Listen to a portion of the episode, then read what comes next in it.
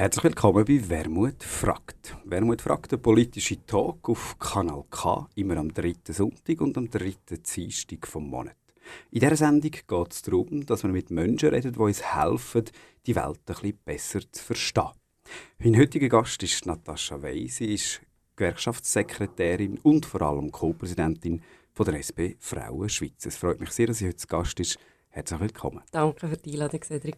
Wir reden nachher darüber, was genau die Rolle der SP Frauen Schweiz ist, warum es so eine Frauenorganisation überhaupt noch braucht und was feministische Politik in Zeiten von Gewaltdebatten für die Linke könnte bedeuten. Einsteigen wir mit einem Stück Musik, das Natascha mitgebracht hat.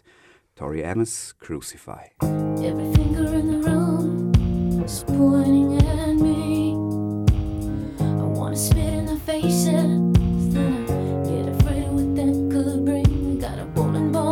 faces. stomach. I got a desert in my mouth. Figures that my courage would choose to sell out now.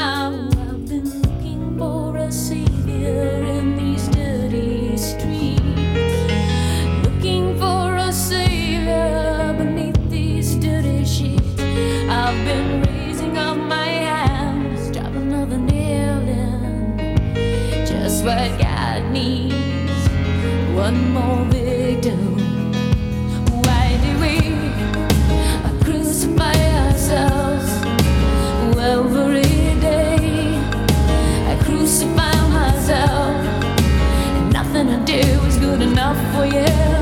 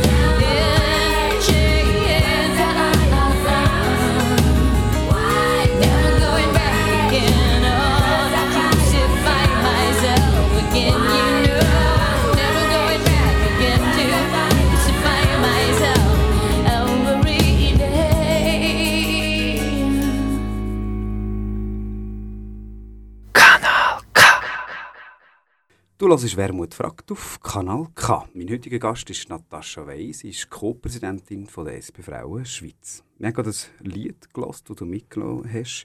Tori Amos, «Crucify», ein relativ brachialer Titel. Leben wir in so brachialen Zeiten?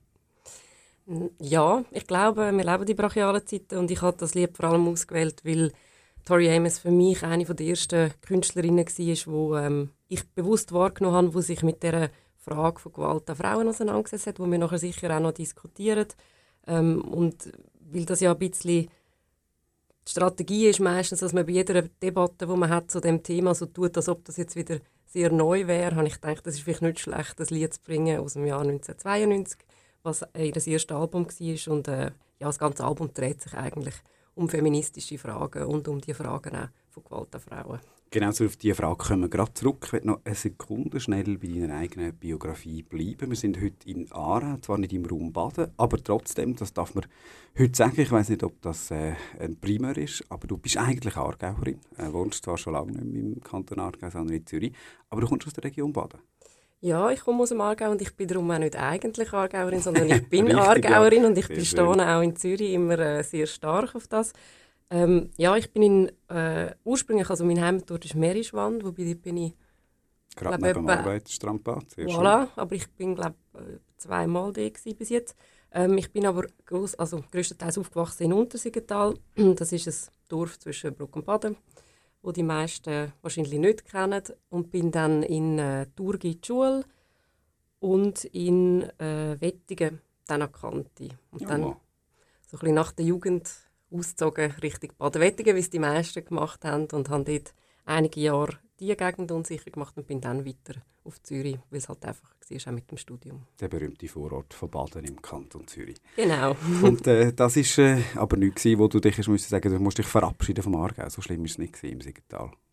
Nein, es war nicht schlimm, gewesen, aber es ist natürlich ein Dorf und äh, es hat... Äh, es hat begrenzte Möglichkeiten gegeben für Jugendliche. Von dem her ist es glaube normal, dass es einem weiterzieht äh, in die größere Stadt und es ist auch normal, dass sich dann der Radius erweitert und man irgendwann findet, jetzt langt auch das kleine Baden nicht, jetzt würde ich gerne noch ein bisschen mehr sehen. Das ist eigentlich der Grund gewesen. Wobei, ähm, das kann sich ja auch wieder ändern. Also ich finde, ich finde jetzt auch nicht, dass man für den Rest des Lebens muss in Zürich bleiben muss. Und dann hängen geblieben quasi in Zürich und hast auch dort studiert? Genau, ich habe dort Geschichte und Literatur studiert, ähm, habe aber während dem Studium auch immer geschafft und äh, teilweise auch noch lange im Aargau geschafft. Ich gehöre so ein zu, also ich komme aus einer Familie, wo äh, das nicht unbedingt selbstverständlich war, dass man können studieren und habe es darum auch selber finanziert und habe relativ lange noch hier in Bruck, ah nein, wir sind in Aarau, genau, in, in Bruck äh, auf der Bauernkrankenkasse geschafft, Agrisano und ähm, ja, einfach auch sonst dienste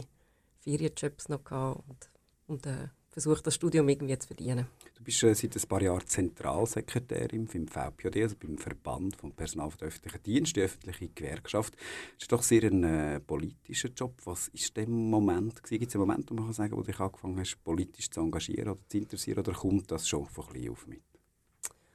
Mm, ja, also Politisierung war sicher immer eine, eine feministische. Gewesen. Also wir haben, ich habe gesagt, ich bin in Untersigental aufgewachsen.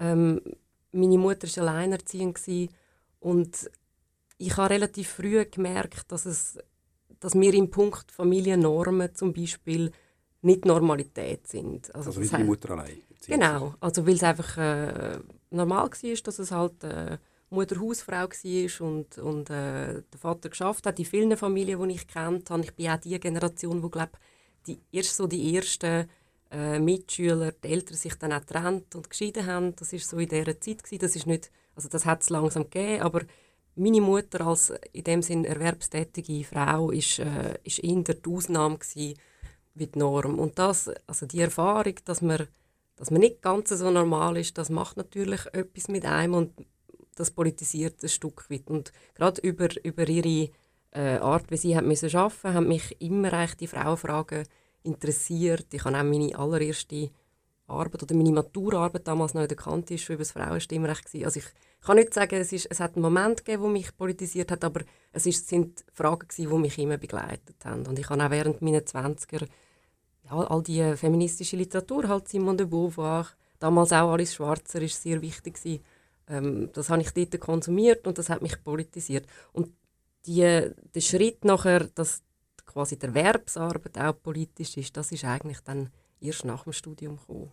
Aber wie muss sich das vorstellen? Es ist ja so faszinierend, wenn man die öffentliche Debatte anschaut, dass man kann nicht sagen, der feministische Diskurs findet sehr in der breiten Öffentlichkeit statt, sondern man muss ja auf das stoßen. Das wird nach wie vor ignoriert, auch von einem grossen Teil von der, der Mainstream-Medien.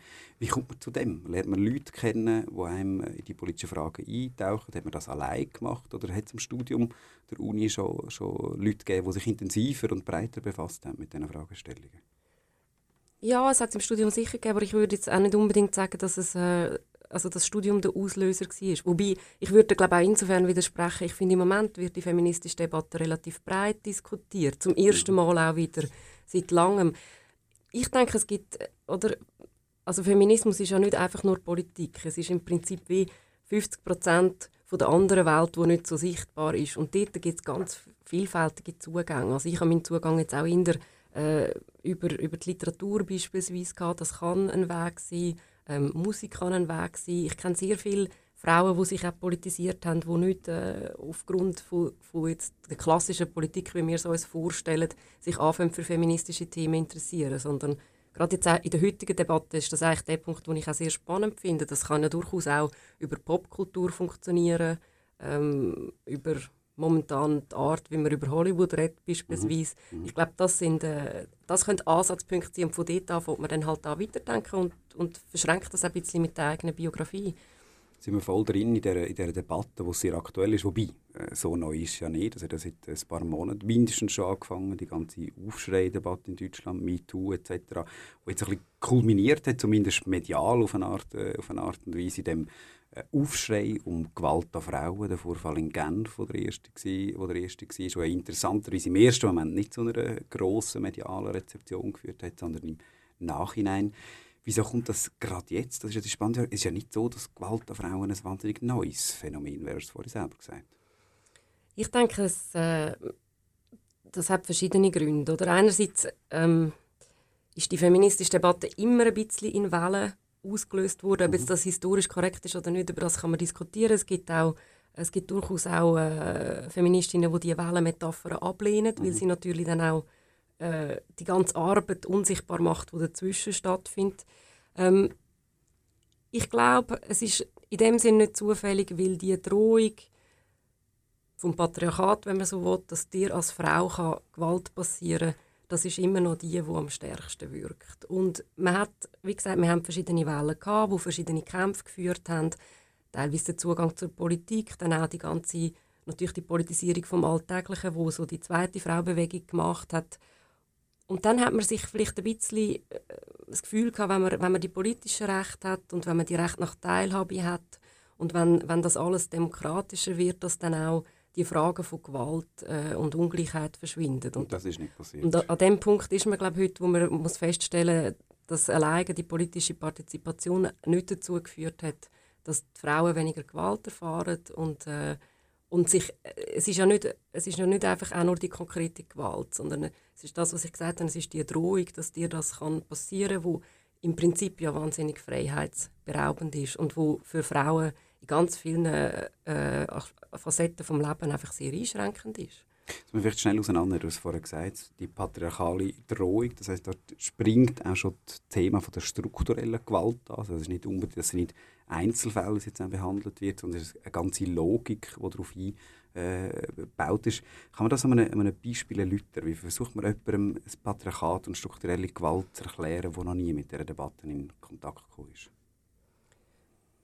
Ja, eben indem, dass man aufzeigt, dass die Einzelfälle keine Einzelfälle sind, mhm. sondern, sondern durchaus äh, ein, ja, ein Faktor von einer Struktur und dass das auch zusammenhängt mit, mit der Abwertung und der Ungleichheit, wo Frauen erfahren in der Gesellschaft. Und das ist, im, also das ist ein bisschen schwierig zu erklären, weil's, äh, weil man nicht kann, äh, Sexismus natürlich mit ganz krasser sexualisierter Gewalt äh, mhm. gleichsetzen und gleichzeitig ist es natürlich verknüpft miteinander, weil ihr eine sexistische Gesellschaft, wo die Frauen grundsätzlich nicht als gleichwertig empfindet, ähm, das, sind, das sind so Sachen wie Vergewaltigungen und Gewalt an Frauen natürlich dann die, die grössten Auswüchse, die können passieren Und wenn man, ähm, wenn man das will verhindern, dann kann man ja nicht bei einem Einzelfall ansetzen. Mhm. Und man kann ja auch nicht einen Einzelfall dann wieder rückgängig machen, sondern man muss anfangen, eine strukturelle Diskussion darüber führen, auch über Männer, auch über Täter, was sind die Gründe, ähm, weil das ist ja eigentlich auch ein Ausdruck von einer extrem großen Ohnmacht mhm. und äh,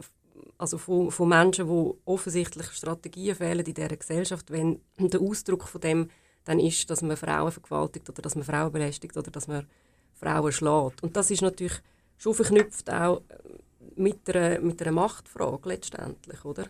Es ist faszinierend, finde ich, äh, wo ihr die Diskussion lanciert wobei faszinierend, es ist äh, erschreckend, was allein schon äh, der Satz zu sagen, wenn man sich das anschaut, dann ist es, du hast es gesagt, natürlich primär Gewalt, die von Männern gegenüber Frauen ausgeht. Das ist die, die hauptsächliche Gewalt in dieser Beziehung. Wenn man das schon nur sagt, jetzt schaut zum Beispiel, was mit der Tamara von Incella, aber auch mit dir, mit der Milli Miarti, mit anderen passiert ist, allein die Aussage scheint eine unglaubliche Provokation für, für breite Kreise. Also da tüpft man etwas. Kannst du das erklären, wieso ist es so schwierig, mit dem Argument, das ja eigentlich banal ist, durchzudringen, dass wir das Männlichkeitsproblem haben oder zumindest ein Problem in den, in den Rollenbildern?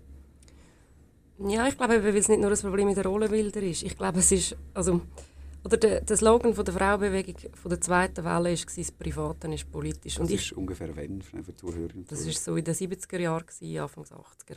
Ähm, und äh, ich glaube, bis heute noch der, der Slogan trifft es ein bisschen mhm. ins Herz, oder? Weil wenn man jetzt auch sieht, wie beispielsweise die SVP die Diskussion führen will, sie wollen es auslagern ähm, und wie darüber reden, dass Gewalt an Frauen ein Problem ist von der Migration, also etwas, ja. was man importiert hat. Niemand auf der Linken streitet ab, dass es Migranten gibt, die Gewalt ausüben gegenüber Frauen. Niemand auf der Linken streitet ab, dass es patriarchalere und weniger patriarchale mhm. Vorstellungen von Familie gibt. Aber letztlich ähm, ist das eine Frage wie wir umgehen im, im Herz von dieser Gesellschaft und dort natürlich auch ein bisschen in der Kleinfamilie und in der, eigentlich in der, in der kleinsten Einheiten, die wir haben gesellschaftlich. Und dort sich darüber zu unterhalten, was müsste sich dann verändern. Ich glaube, das ist das, was man nicht will. Ähm, weil man auch in der Schweiz extrem die Tradition hat. Äh, also ich meine, der Christoph Blocher hat damals das neue Eherecht bekämpft mit dem Argument, äh, der Staat gehört nicht ins Schlafzimmer.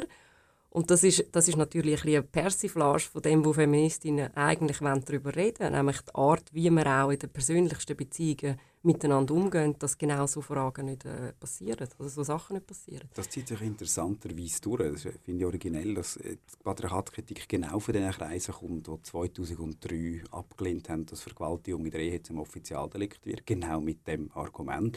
Oder wie jetzt auch die Istanbul-Konvention abgelehnt hat, das heißt das internationales Übereinkommen über die Bekämpfung von von Gewalt an Frauen. Trotzdem, das scheint extrem zu greifen, die, die Migrationsdebatte. Jetzt sind wir in dieser Diskussion drin. Ein grosses Boulevardblatt hat versucht, das zum Hauptthema zu machen. Ist, ist sexualisierte Gewalt importiert? Wie, wie kommt man aus dem raus, ohne äh, das zu verneinen und gleichzeitig zu sagen, wir brauchen eine Debatte, die sich differenzierter annähert dem Phänomen? Ich glaube, also was mich verrückt macht an dieser Debatte im Moment, ist, dass man im Prinzip über die Opfer nicht redet. Und zwar nicht im Sinn von, äh, also man sagt, es gibt Opfer, aber ehrlich gesagt, wenn man jetzt schaut, wie die Debatte sich drüllt, über was sich jetzt gerade, also niemand mehr irgendwie interessiert, das sind die Frauen, die das widerfahren. Absolut. Und ich denke, es kann ein, ein, Weg sein, aus dem herauszukommen, dass man wirklich viel äh, größeres Gespräch führt darüber, was braucht man als Frau, es kann auch als Mann sein, man kann auch als Mann Opfer werden von sexualisierter Gewalt. Und dort sind wir natürlich insofern dann auch wieder in der Migrationsdebatte, weil es sind auch viele Migrantinnen, die, äh, die Opfer werden von, von Gewalt. Und für die dann aus dem herauszufinden, wenn du gleichzeitig noch einen prekären Aufenthaltsstatus hast, wenn du nicht weißt, ob du kannst bleiben in der Schweiz oder nicht, wenn du nachdem, dass du äh, vielleicht im Frauenhaus bist, was eines der grossen Probleme ist. Wir haben dort äh, zu wenig Anschlusslösungen. Wenn du dann wieder zurück musst in deine Familie und in deine, in deine Ehe, dann ist, hast du äh, permanente Retraumatisierungen, die dann auch passieren mit diesen Frauen. Oder es ist, das eine ist Gewalt, die sie erfahren, und das andere ist aber auch, dass sie keine Möglichkeit haben und keine Perspektiven aus dem rauszukommen. Und über das muss man reden. Und dort, finde ich, ist man dann äh, gleich auch wieder bei den klassischen Forderungen natürlich von der Frauenbewegung. Es das braucht heißt. ökonomische Unabhängigkeit im Sinne von, Man muss können als Frau selbstständig ähm, für sein Leben sorgen und man muss die Möglichkeit haben, nicht aus ökonomischen Gründen müssen in einer Beziehung zu bleiben. Und das kann, also das kann sowohl Schweizer Frauen wie, wie Ausländerfrauen passieren, dass sie zurückgehen in Beziehungen, weil sie einfach keine andere Perspektive haben. Dann ist es auch eine Frage vom, vom sozialen Netz und vom Schutz. Also jetzt gerade, wenn man äh, in den Frauenhäusern schaut, natürlich hat es dort mehr Migrantinnen, aber das hängt auch ein bisschen damit zusammen, dass dass je nachdem das soziale Netz schlechter ist. Das heißt, äh, eine Schweizer Frau, die Gewalt erfährt. Ich kenne auch Frauen, wo das passiert ist, die sind dann eher versorgt aufgrund von, von ihrem sozialen Netz, mhm. das sie haben und sind weniger auf, angewiesen auf so Strukturen. Und ich will eigentlich eine, eine Debatte führen darüber oder ein Gespräch führen darüber, was es bedeutet auch für Frauen Opfer zu werden von Gewalt. Das sicher auf, auf einer sehr konkreten Ebene. Und dann muss man aber schon auch auf einer eben strukturelle Ebene darüber reden, was das, was ich am Anfang gesagt habe, was die Drohung bedeutet. Und was das auch bedeutet, dass Frauen in dieser Gesellschaft permanent unfrei sind und eigentlich ein bisschen mit dieser latenten Angst zu leben, dass man sich ja dann auch selber immer ein bisschen zurücknimmt und äh, weil man ja auch weiss, was passiert nach so Vorfällen. Wie man genau mit diesen konkreten Forderungen umgeht und wie man gesellschaftliche Strukturen verändert und was das bei Frauen mit dem zu tun haben, das diskutieren wir im zweiten Teil. Vorher lassen wir noch mal ein Stück Musik. Wir nehmen dann nachher die Begründung sehr wunder, wieso genau das. Garbage, Sex is not the enemy.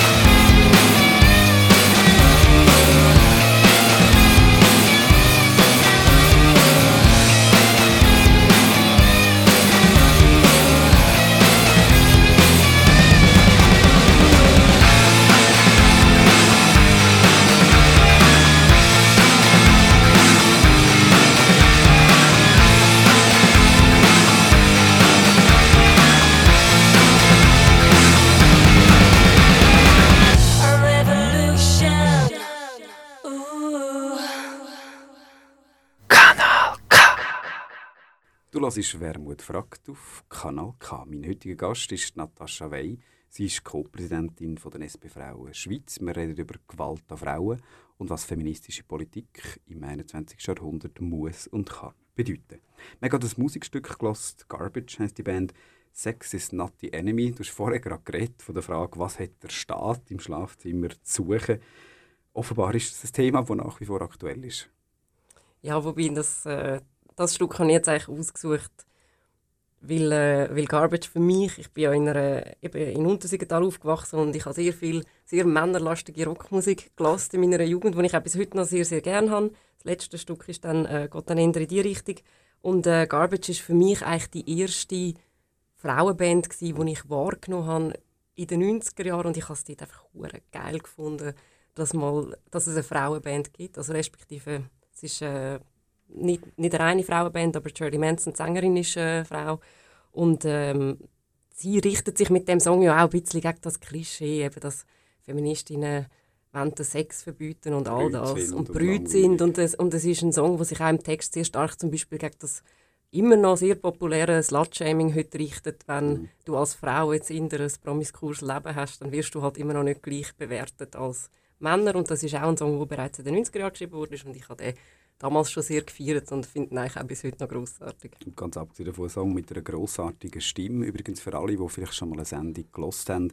Es ist tatsächlich so, normalerweise hören wir vier Musikstücke, aber Natascha hat das letztes mitgebracht, das so lang ist, dass wir das haben müssen reduzieren. Wir hören am Schluss dann noch ein Stück von Deep Purple, geht über zehn Minuten, darum haben wir nur drei dieser Sendung. Item, kommen wir zurück zum Thema. Du hast es bereits äh, wieder angerissen und vor am Schluss vom ersten Block auch schon. Wir sind in dieser Gewaltdebatte. Die Frage ist, was kann man dagegen machen und wo setzt man an? Du hast die zwei Ebenen benannt. Die eine ist die ganz konkrete, was macht man, wenn es um Gewalt an Frauen geht. Die andere ist, wie verändern wir gesellschaftliche Strukturen. Du bist selber Co-Präsidentin der SP Frauen Schweiz.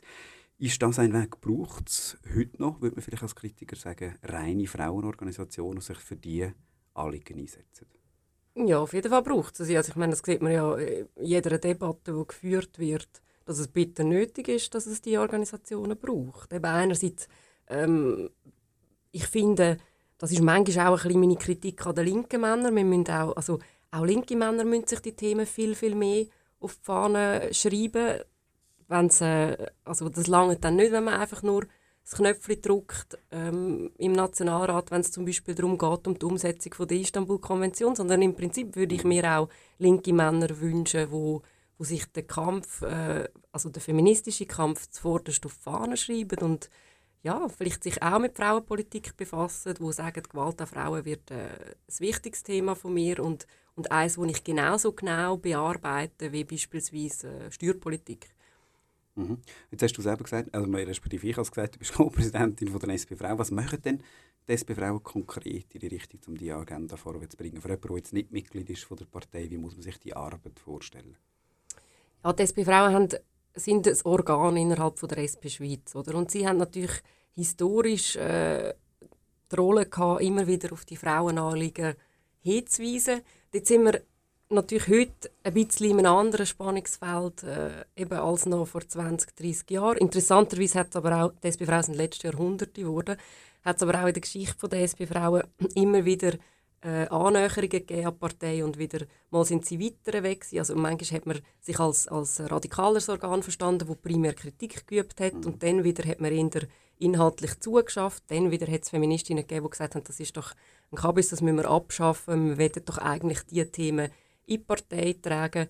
Aber im Moment würde ich sagen, sind wir an einem Punkt eben mit dem wieder, äh, wieder stärker werden von der feministischen Bewegung, gewinnen die Fragen wieder an Gewicht und das ist auch richtig so. Und wir verstehen uns sicher als Organ, wo, wo äh, auch die Vernetzung macht zu den einzelnen Bewegungen, zu den Frauenorganisationen, wo der Puls fühlt und wo die Themen dann einerseits in die Partei trägt und andererseits, das, das sind wir historisch gewesen, und das wollen wir sicher auch bleiben, ja, das kritische Organ, wo der Parteileitung auch auf die Finger schaut, wenn es zum Beispiel darum geht, äh, haben Frauen auch in der SP die gleichen Chancen, wie ist unsere Vertretung äh, im nationalen Parlament, aber auch in den Kantonalparteien. Was müssen wir machen, äh, um Frauen zu motivieren, damit sie wirklich auch Politik machen? Das ist etwas, was mir immer wieder auffällt. Ich bin recht viel unterwegs, ja, auch in verschiedenen äh, Sektionen.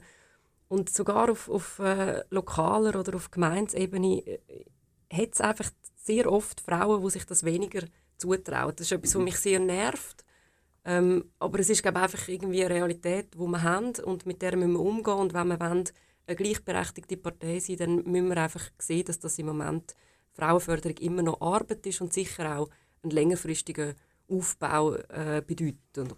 Das ist etwas vom Überraschendsten, was ich selber festgestellt habe, was du ansprichst. Wenn man Sektions- oder Bezirksparteipräsident ist und für Wahlen muss äh, Männer haben. Ich habe noch nie einen Mann gehabt, der mir am Telefon gesagt hat, ich weiß gar nicht, ob ich das kann. Aber jede Frau, die fragt, überlegt sich sehr lang, kann sie das, will sie das? Es ist viel, viel Arbeit. Das ist nach wie vor so, dass man da offenbar einen Unterschied haben zwischen den, den Geschlechtern, wo sicher auch äh, angelernt ist bis zu einem gewissen Grund, dass Frauen das Gefühl haben, sie müssen viel mehr können, um sich ein politisches Amt zu zuzutrauen. Ist das die Beobachtung, die du gemeint hast? Ja, ich glaube, es ist nicht nur, also das Können ist das eine, wobei äh, ich, also das finde ich ja, teilweise absurd, weil wenn man sieht, wer im Moment die Weltpolitik ja, leitet und wie, ja also, oder, und, äh, ob, wie kompetent, da also habe ich grosse Fragezeichen. Ich glaube, es hängt mehr Aber die Kompetenz der Männer, meine ja, glaube, Zumindest an gewissen Männern in Führungspositionen. Ähm, ich glaube, es hängt mehr damit zusammen, dass quasi die Sphäre vom öffentlichen Reden, mhm. dass die nach wie vor halt sehr männlich prägt ist. Ja. Und, und dass sich exponieren, einerseits sieht man das jetzt oder, an der Debatte, wie sie zum Beispiel, oder an den Reaktionen, wie sie auch Tamara äh, abkriegt. Ich meine, klar hat sie jetzt das, das Lied kritisiert, aber letztlich, also ich glaube, man kann schlimmere Sachen sagen als das. Und das ist im Prinzip einfach eine Strategie, um Frauen zum Schweigen zu bringen. Und das ist auch in einer Form eine Drohung, oder, wo im, im Raum steht, wenn du dich als Frau exponierst. Und darum äh, glaube ich auch, dass, dass Frauen nach wie vor mehr Angst haben, weil es natürlich auch ihre Lebenserfahrung ist, dass sie einfach 15, 20 Mal besser sein weil wenn sie dann einmal einen Fehler machen, dann wird es ganz sicher äh, angeschaut und dann wird es viel, viel harscher bewertet. Ist das ein Teil vom Auf der Aufgabe von, von den SP-Frauen, dass man auch ein Netzwerk schafft, Vorbilder schafft, wo die Möglichkeit bietet, zu sagen, mal, das kann man, dass man nicht allein ist. Das stelle ich mir ganz schwierig vor in diesen Situationen, Tamara, wo sie jetzt ist. Wenn das völlig allein muss bewerkstelligen an einem Ort, das ist ja unmöglich mit dieser Art von brutalsten Reaktionen. Ja gut, Tamara hat natürlich mit also soweit ich den Eindruck habe, auch mit der JUSO sehr gutes Netzwerk und sehr viele gute Leute um sich herum. Und also wir sind auch viel in Kontakt. Aber ja, das ist, äh, das ist sicher eine Form von der Arbeit.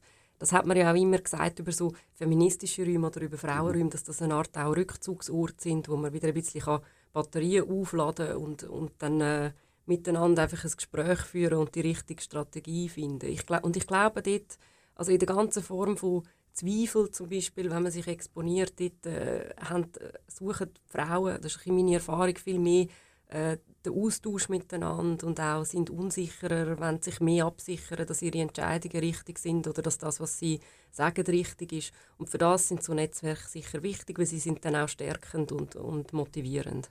Und wenn du jetzt die gesamte Linke anschaust, du hast vorhin gesagt, dass, da gibt es durchaus auch Kritik an der Frage, wie werden feministische Themen ernst genommen.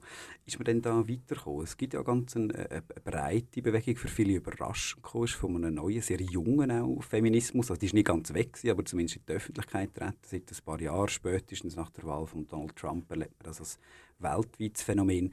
Hat es denn Fortschritt gegeben in den letzten Jahren oder ist das eher eine Reaktion auf die Angst vor einem Rückschritt in gleichstellungspolitischen Fragen? Nein, es hat sicher Fortschritt gegeben und ich finde das auch falsch, ähm, als, als Linke und aber auch als Feministin, ähm, wenn man nur von, von Rückschritt redet. Also ja. ich meine, wenn man, ich glaube schon die Geschichte von der Emanzipation von der Frau, zumindest jetzt hier bei uns, äh, das ist eine Fortschrittsgeschichte. Und ob jetzt das, welche Form von Reaktion das, das jetzt gerade ist, ähm, ich, das weiß ich nicht, da gibt es verschiedene Theorien. Oder? Sibyl mhm. Berg sagt damals, das ist das letzte Aufjucken vom Patriarchat. Äh, Schön wär's. Genau, die Rebecca Solnit, eine amerikanische Feministin, sagt jeweils, es ist wie ein Flaschengeist. Also wenn die Luft einmal draußen ist, so, dann kriegt man das nicht mehr zurück in die Flasche. Also in dem Sinn ist es sicher äh, eine Fortschrittsgeschichte, aber das macht äh, im Moment nicht besser. Halt trotz allem für, für die Frauen, die sich politisch äußern wollen, wenn sich auch der Ton verschärft hat. Aber ich glaube, ich glaube, man kann, man kann das auch nicht äh, so abschließend sagen. Das ist auch sehr fest verknüpft natürlich auch mit der Form von Medien, wo Debatten drin stattfinden. Das Internet ist am Anfang ähm, für viele Feministinnen auch ein Ort der Hoffnung gewesen, weil man das Gefühl hat, es ermöglicht beispielsweise eine demokratische Reform vom Reden, alle sind gleichberechtigt.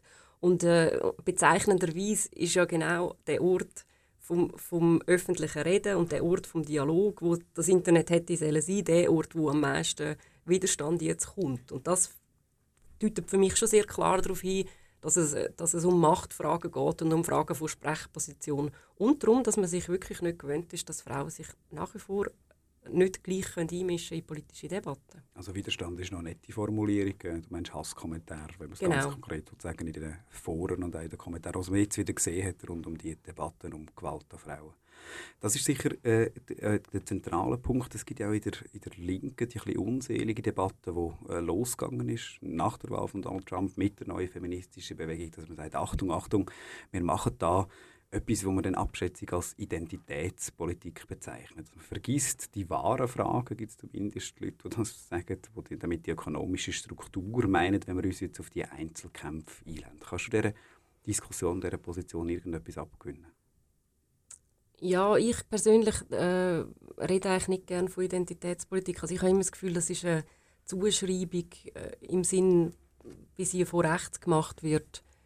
Ich, ich benutze den Begriff nicht. Für mich geht es äh, um feministische Politik, geht je nachdem um Frauenpolitik. Aber auch der, der Begriff äh, Frau, das ist für mich in erster Linie ein politischer Begriff als, und er ist so lange ein Kampfbegriff, wie in der Gesellschaft Frauen auf den Begriff auch reduziert werden. Das heißt, geht nicht um ein biologisches Nein, also ich persönlich lehne das äh, ab. Das heißt aber nicht, dass es keinen Unterschied gibt biologische zwischen ja. Männern und Frauen, sondern ähm, ich finde, ich will eigentlich eine Gesellschaft, wo unabhängig davon, wer wie biologisch gestaltet ist, die gleichen Rechte hat und die gleichen mhm. Möglichkeiten zum, zum wahrgenommen werden.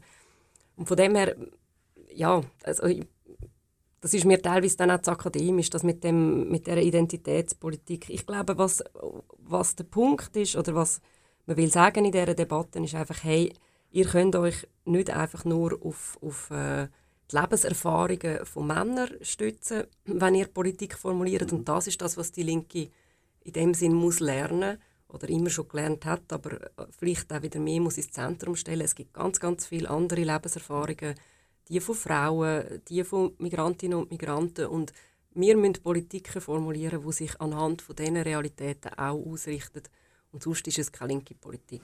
Wenn wir über die Realitäten reden, gibt es eine, die sehr, sehr offensichtlich ist. Das ist die Frage von der Lohndifferenzen nach vor. Jetzt nicht primär äh, gleicher Lohn für gleiche Arbeit. Das ist eine Debatte, wo, oder ein Kampf, der sehr breit läuft.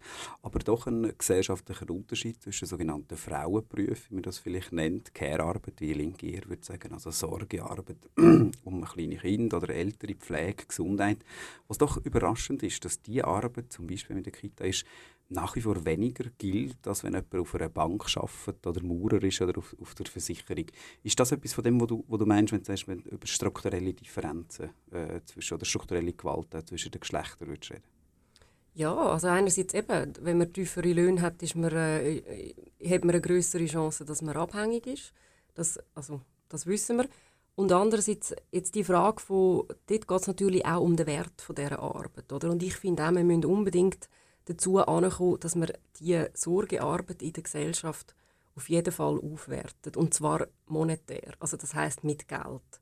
Ähm, das heißt bessere Löhne? Ja, das heißt, klar, ich bin ja Gewerkschafterin, natürlich bessere Löhne. Also, das hat sich natürlich historisch auch verändert. Oder? Das hat man in den, in den 70er Jahren, ist, ist eigentlich der grösste Teil von dieser Arbeit mit, äh, mit dem Bild von der Hausfrau ist die Heime mhm. geleistet worden. Es hat dort dann auch noch ein Lohn gelangt. Und dann äh, ja, ist der, der, die Emanzipation der Frauen in der Erwerbsarbeit gekommen und ein Teil von dieser Sorgearbeit ist übergegangen in bezahlte Arbeit, aber halt nach wie vor sehr schlecht bezahlte Arbeit. Und das sind zum Beispiel Kitas oder Pflegeheime? Genau, Kitas, äh, die ganze Pflegearbeit, Spitex und so weiter. Aber es gibt auch, äh, also ich finde, es gibt auch ein Gefälle beispielsweise in der Bildung. Also es mhm. leuchtet mir zum Beispiel nicht ein, wieso dass eine Kindergärtnerin schlechter verdient äh, als eine Primarlehrerin oder jemand, der an der Uni ähm, halt Unterricht gibt. Weil, also, so, ich habe selber kein Kind, aber mich dunkelt jetzt äh, der Umgang mit 1- bis 3-Jährigen relativ anspruchsvoll, ähm, verglichen mit, mit irgendwie Leuten, die fähig sind, selber in den Hörsaal zu sitzen Absolut. und, und ähm, sich Notizen zu machen. Also ich glaube, die, die Bewertung, die gesellschaftliche Bewertung von dieser Arbeit, ähm, die fängt halt schon an diesen Punkten an. Und ja, das muss man ganz, ganz dringend aufwerten und man muss sich auch überlegen, dann halt, wie man das finanziert. Das wären wir schon im letzten Teil eigentlich fast von der Sendung die Frage, was, was machen wir denn jetzt mit all diesen Fragen, wo geht man, wo geht man weiter? Es gibt äh, nächstes Jahr sind Wahlen beispielsweise. Die SP Schweiz hat auch äh, das Jahr zum Jahr von der Frauenemanzipation, zum Frauenjahr ausgerufen. Es kommen wieder die grossen Tage, 8. März, 14. Juni. Das heißt einerseits politisches Zeichen setzen, andererseits geht es um, um, politische Inhalte. Wenn man jetzt sagt, okay, wir sind uns bewusst, auch gerade nach diesen Vorfällen Gewalt Frauen, die feministische Frage muss wieder aufs Tapet. Wo setzen wir denn an? Was ist jetzt die erste oder die richtige Forderung zum Aufnehmen? Ich glaube, man muss sich gar nicht so überlegen, wo man ansetzt, weil es schon passiert. Also mhm. das ist ja, oder das ist eigentlich so eine typische Politikerfrage, wo setzen wir an? Und, und unterdessen ist die ganze feministische Bewegung oder die verschiedensten feministischen Bewegungen sind im Moment dran, ja, mhm. sehr vieles zu organisieren. Also du hast jetzt die, äh, die verschiedenen Tage genannt, die da kommen. Was ich auch immer wieder höre, ist eben die Forderung nach einem Frauenstreik. Da passiert im Moment sehr, sehr viel äh, sehr viele Aktionen und sehr viel Vernetzungsarbeit passiert da im Hintergrund. Also da gibt es wirklich viele Frauen, die gewillt sind, ähm, dass, dass jetzt da im nächsten Jahr etwas passiert. Und ich denke, die Frage der Forderungen, eben die Analyse, das sage ich immer, die liegt ja eigentlich auf dem Tisch. Also man weiß auch ökonomisch relativ genau, wo liegen die Ungleichheiten und wo sind Probleme. Und, und die Forderungen werden sich dann im Rahmen von einem Aushandlungsprozess, wie das immer war, auch entlang von dieser feministischen Bewegung, aber auch von linken Bewegungen äh, formulieren und dann werden wir sehen, was da kommt. Aber ich denke, eben die ganze Frage von, von Care-Arbeit und unbezahlter Arbeit, die ist sicher sehr zentral, aber jetzt auch die Frage von, von Gewalt an Frauen. Das ist schon etwas, was sehr mobilisiert. Offensichtlich äh, ist, ist quasi die Ablehnung von dem, was man nicht will, ja bereits einen sehr starken Impetus, um zum sich wehren. Und äh, was du jetzt gesagt hast, vorher ist ein bisschen der Vorwurf, ein relativ klarer Vorwurf, dass man das als Linke halt einfach auch muss sehen, was passiert ist an, an Frauen, Frauendemonstrationen, Frauenbewegungen in den letzten Jahren und gar nicht so sehr darauf muss behaftet sein, heisst das jetzt das neue brillante Positionspapier zu dem Thema zu schreiben. Ja, es heißt in erster Linie auch einfach äh, Frauen zu stärken und sie also zulassen, dass sie halt dann auch äh, in die Positionen kommen, wo sie die Forderungen weiter können stellen Also das ist ja in der Geschichte der Frauenpolitik immer auch ein bisschen so gewesen. Also wenn wir beispielsweise nehmen wir Ruth Dreifuss, äh, wo damals zusammen mit der Christiane Brunner sehr beteiligt war an dem ersten Frauenstreik. Sie ist ja nachher Bundesrätin geworden und sie hat beispielsweise mit der 10. AHV-Reform mhm. ähm, eigentlich eine sozialpolitische Reform geschafft mit der Aufwertung von der Pflegearbeit in der, in der ersten Säule. Das ist im Prinzip revolutionär gewesen. Also dem, das ist der Grund, warum Frauen heute in der AHV äh, relativ gute Rente haben, verglichen mit den Männern. Und genau solche, ja, solche äh, Schritte braucht es in Zukunft noch mehr. Vielleicht muss ich ganz schnell noch sagen, Frauenstreik, für die, die das historische äh, Gedächtnis gerade nicht vorhaben, 14. Juni 1991. Halbe Million Frauen. Die grösste Streikbewegung, die es je gegeben hat äh, in dem Land. Das ist interessant, ist historisch äh, jetzt zum Beispiel wieder viel weniger präsent als der Landesstreik. Dabei ist es die grösste Streikbewegung, die das Land je gesehen hat.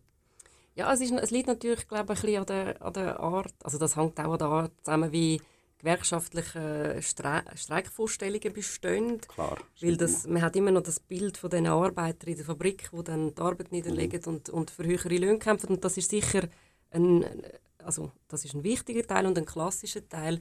Beim Frauenstreik, äh, der Punkt ist ja, dass wenn Frauen streiken, die können teilweise gar nicht von ihrer Arbeit, ja, nein, und, und von ihrer Arbeit zurücktreten, ja. weil es gibt ja, also eben die ganze Sorgearbeit muss ja irgendjemand machen, du kannst ja nicht deine Kinder verhungern lassen oder alte Leute sterben lassen, was de facto Konsequenz wäre, wenn, wenn Frauen radikal würden streiken. Und der Frauenstreik hat auch im 91 schon diese die Debatten natürlich aufgenommen. Das wird jetzt auch für nächstes Jahr eine Herausforderung sicher sein, wie kann man das auch organisieren. Dann muss man sich auch bewusst sein, äh, nicht alle Leute können streiken. Streiken ist auch nicht etwas, wo wo man einfach so macht. Gerade also gewerkschaftlich braucht das eine extreme Organisation und es, es kann auch ein Risiko sein. Also gerade Leute in prekären Jobs sind je nachdem äh, oder können sich das nicht einfach so leisten, äh, zu streiken. Das Gleiche gilt für eben beispielsweise Hausfrauen, die, die können nicht klassisch streiken. Also es ist, äh, es ist ein bisschen, glaube ich, eine andere Form von Streik und darum halt und weil es nicht die klassische linke Vorstellung auch ist, ist es, ist es irgendwie weniger wichtig. Das ist dich sehr stark gemacht jetzt in der ganzen Sendung dafür, dass man die Frauenbewegungen dass man denen Platz macht, dass man sieht, was da passiert. Die letzten eineinhalb Minuten doch noch eine Frage zum Schluss. Was sollen denn Männer machen in der ganzen Geschichte? Zuschauen und warten, dass es besser wird? Oder was wäre denn? Gibt es einen, einen Männer- oder eine Männlichkeitspolitik eine sinnvolle? Ja, ich finde schon eine Politik, die sich, wo sich dem widmet, Frauen ernst zu nehmen und zum Beispiel die Gewaltfrage ernst zu nehmen, Frauen zuzulassen, selber auch Platz zu machen, wenn es nötig ist. Das ist im Prinzip äh, eine Politik, die von Männern gefordert wird. Und einfach auch die Erfahrungen anerkennen und halt ernst nehmen und, und wie checken, aha, das, ich habe eine andere Position in dieser Gesellschaft, als, als jetzt eine Frau das hat. Und ich versuche jetzt eigentlich meinen politischen Einsatz auch für das zu geben, dass sich das wirklich verändert. Gibt es denn das äh, jetzt äh, völlig außerhalb von dem Raum? Gibt es irgendwo eine, eine, positive Bewegung von Männern, die könnte sich äh, verbinden mit einer, mit einer feministischen Bewegung, die es ja zweifellos braucht und gibt? Da bin ich jetzt überfragt. Ehrlich gesagt, ich, bin, also ich meine, als Feministin haben wir irgendwie genug zu tun mit der Frauenbewegung. Ich habe jetzt nicht noch äh, grosse Recherche gemacht, was gerade mit den Männerbewegungen läuft. Es gibt aber, also was man sicher nicht verwechseln ist, dass es ja schon die Männerrechtsbewegungen gibt, die dann aber eher eigentlich in die andere Richtung ja. gehen und, und sich äh, ja, von Männern, die sich unterdrückt fühlen. Ist, so, ich würde sagen, 180 Grad in die andere Richtung wie die und dann ist man sicher nicht falsch. Gut, das haben wir auf jeden Fall nicht gemeint. Das wäre nicht die Logik von der ganzen Sache. Wir kommen leider schon zum Abschluss. Du hast Schwermut fragt gelost. Mein Gast war heute Natascha Wey. Sie ist Co-Präsidentin der SP Frauen Schweiz, gleichzeitig Zentralsekretärin vom VPOD und eine ursprünglich aargauische eine Feministin, die sich einsetzt in der ganzen Schweiz mit ihrer Arbeit, damit wir in Fragen von Gleichstellungspolitik endlich vorwärts kommen. Ich habe mich gefreut, bist du heute da gewesen. Das letzte Wort gehört selbstverständlich nachher wieder dir. Ein Hinweis noch, ihr findet die Sendung jederzeit online im Internet als Podcast auf iTunes oder auf der Webseite von Kanal K. Für alle, die sich gefragt haben, wieso wir jetzt schon die Sendung abschließen, kommt jetzt eben das letzte Wort von der Natascha Wey. Du hast das letzte Lied ausgewählt, sage und schreibe 10 Minuten. Deep Purple, Child in Time. Warum passt das zum Abschluss von dieser Sendung? Weil es äh, ein Lied ist mit extrem viel Fantasie und weil ich mir in der politischen Debatte manchmal mehr Fantasie wünschen würde. Und weil Musik für mich die unmittelbarste von allen Künsten ist und eigentlich die, ja, die Kunstform, die mich immer wieder am meisten berührt. Und das Lied ist einfach eines von den Liedern, die ich hunderttausend Mal hören könnte. Und ich finde es eines der besten Lieder, die je geschrieben wurde. Herzlichen Dank für den Besuch. Wir freuen uns auf ein Stück Fantasie zum Abschluss.